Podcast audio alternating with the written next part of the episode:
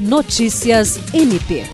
O Corregedor-Geral do Ministério Público do Estado do Acre, Celso Jerônimo de Souza, e o Corregedor-Geral eleito para o biênio 2022-2024, Procurador de Justiça, Álvaro Luiz Pereira, se reuniram na segunda-feira com toda a equipe da Corregedoria Geral, objetivando avançar no processo de transição.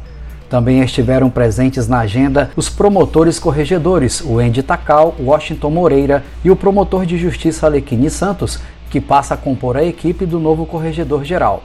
A promotora corregedora Neuma Siqueira não pôde estar presente na reunião por questões de saúde.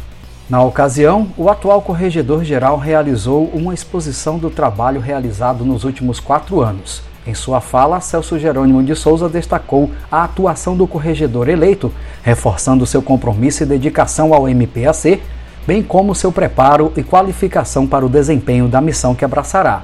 O corregedor-geral eleito agradeceu ao atual corregedor-geral por todo o aprendizado que teve ao ladeá-lo na gestão do biênio 2020-2022 na função de subcorregedor-geral. Jean Oliveira, para a Agência de Notícias do Ministério Público do Estado do Acre.